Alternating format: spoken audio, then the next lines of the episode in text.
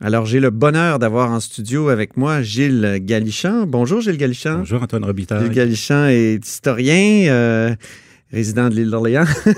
Euh, et, et, tu as travaillé très longtemps à l'Assemblée nationale. ah oui, euh, oui comme historien. dizaines d'années, oui, effectivement, à la, à la bibliothèque de l'Assemblée, oui.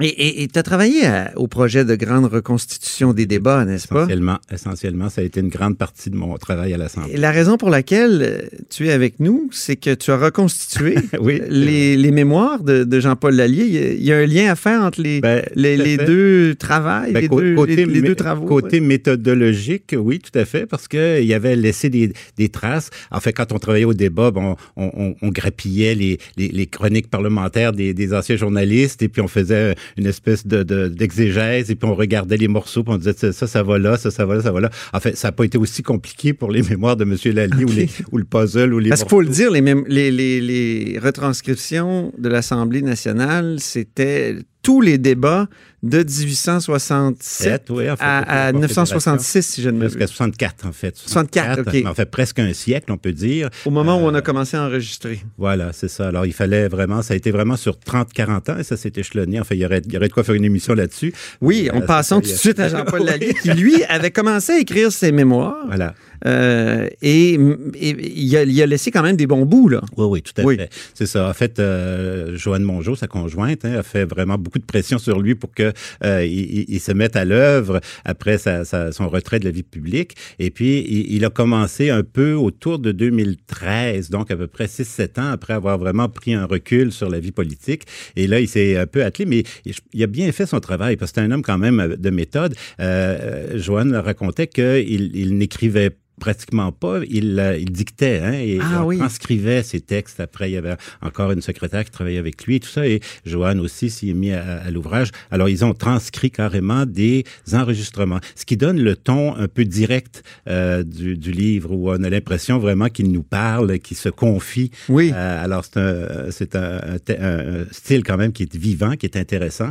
Alors, c'est comme ça qu'il avait fait. Euh, mais donc, c'était inachevé, c'était incomplet. Il est décédé, comme on sait, subitement début janvier 2016. Donc, il avait travaillé peut-être deux ou trois ans, mais c'était pas complet. Puis malheureusement, la partie qu'il avait la moins, le moins complétée, c'était ses années de mairie. Ce qu'on ah aurait peut-être souhaité euh, développer davantage.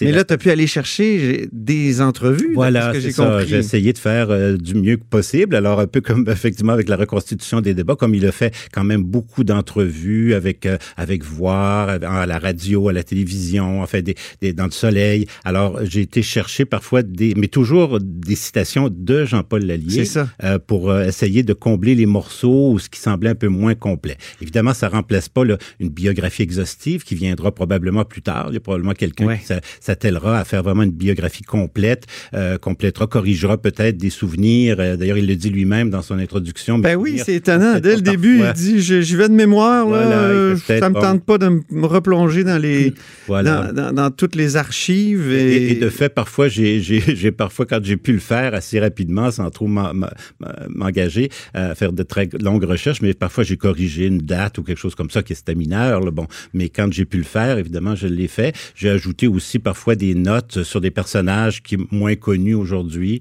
mais qui méritaient quand même là, pour le lecteur euh, lambda, comme on dit, oui, aujourd'hui, qui n'a pas le passé ou les souvenirs qu'on peut avoir, ben, euh, de, de, de, savoir qu'il euh, il est question d'un tel, c'est un sous-ministre, c'était ci, c'était ça. Alors, simplement situer un peu le lecteur dans l'itinéraire de M. Lallier. Et quel personnage fascinant. Oui, Ministre dans les années 70, la, la, culture très jeune. Hein, très jeune, oui, début très, très jeune. Il raconte à un moment donné que Claude Ryan, euh, dans un éditorial, avait dit qu'il était trop jeune. Trop jeune, c'est ça. c'est de l'agisme. Ben voilà, puis lorsqu'il est devenu chef du Parti libéral, il, dit, il va traverser l'esprit de dire il est trop vieux. Quel personnage incroyable. C'est ça qu'on. C'est quelqu'un qui avait. On prend euh, conscience, on le sait, là, que c'était un personnage d'exception.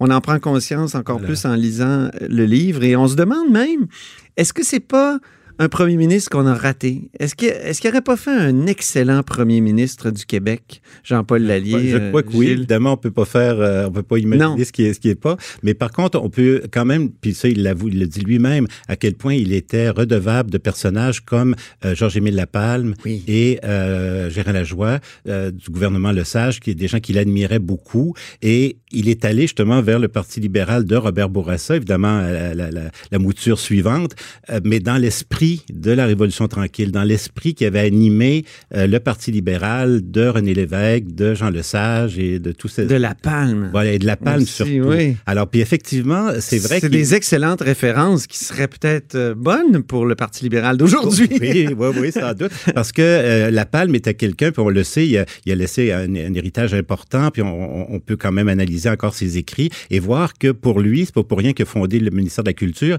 il, il voulait placer la culture au centre d'une vision euh, et d'une action politique. Hein. C'était ça qui était son, son leitmotiv, puis on se moquait de lui à cause de ça, c'est pour M. Lapalme. Mais euh, l'allié a, a, cru à ça aussi, et ça a été vraiment une émule de, de Lapalme dans ce sens-là. Et euh, tant euh, comme ministre de la, de la, Communication, ministre de la Culture dans le gouvernement Bourassa, que plus tard comme euh, maire de Québec, euh, il, il, a toujours placé la culture au centre de cette action-là. Évidemment, ça ne veut pas dire qu'il s'intéressait pas, comme il dit, au sport ou à d'autres choses.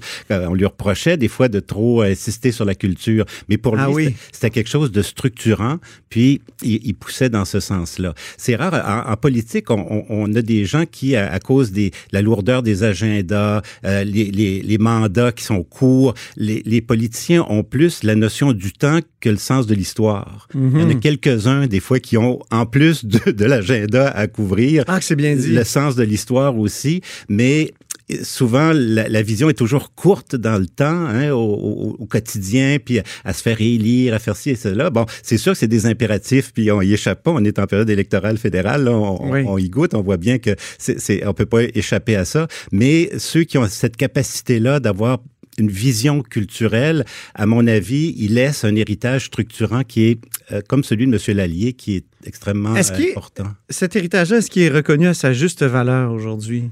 Euh, ben, on se le demande en lisant le livre. Ben, qu'il y a un parc, là. Oui, il y a un parc. Jean-Paul Lallier, euh, il devrait ça. pas y avoir. Moi, je pense qu'il devrait y avoir un escalier. Oh, oui, il ah, oui, il y a le fameux euh, projet Place de France qui a été vraiment, ça, c'est un deuil. Euh, il en a pas parlé dans ses textes laissés, mais par contre, lorsqu'il avait fait une entrevue avec Bruno Savard, oui. euh, il avait, Bruno Savard lui avait posé la question, puis de Radio-Canada. Il, il, a évoqué, il a évoqué cette, ce deuil qu'il a fait. Ça lui a fait beaucoup de peine que la contribution, le, le don ce que la France voulait laisser à l'occasion du 400e de la capitale, qui aurait pu être quelque chose de vraiment permanent, visible. Il comparait ça à la place d'Espagne en, en, Italie, à Rome, oui. euh, un escalier à paliers qui relierait la haute ville et la basse ville, que souvent, qui ont souvent été vus comme deux mondes tout à fait parallèles et euh, parfois hostiles l'un à l'autre. Alors là, il y aurait eu quelque chose comme un cordon ombilical qui aurait vraiment... Et il y aurait eu quatre paliers rappelant les quatre siècles euh, de l'histoire de C'était génial, de ce projet-là. très, très belle. Ça aurait été un très bel héritage. Bon, on sait à quel point il y a eu des, euh, euh, des bâtons dans les roues, puis c'est le cas de le dire, mais oui. euh, ça, ça, a finalement avorté, puis c'est tourné, comme disent les Français, en pipi de chat. Là. Oui.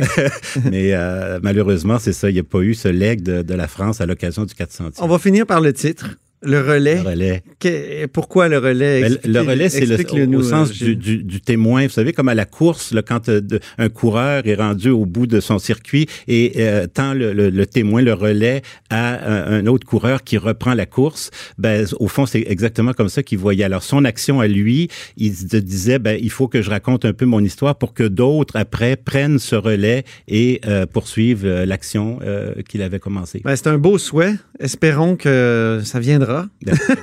Espérons que ça viendra parce que cet héritage-là euh, euh, mérite cela. Merci beaucoup, Gilles Galichan. Plaisir, Antoine. Gilles Galichan, euh, historien et euh, co-auteur, comment Collaborateur. Collaborateur. Parce que c'est la... vraiment c'est le livre de Jean-Paul Lallier. C'est ça. Ah, tu as fait une biographie. Non, c'est pas une non, biographie. C'est les mémoires de Jean-Paul Lallier. J'ai simplement collaboré à la mise en, en, en forme éditoriale de ça. Fabuleux. Merci infiniment. Au revoir. Merci. Vous êtes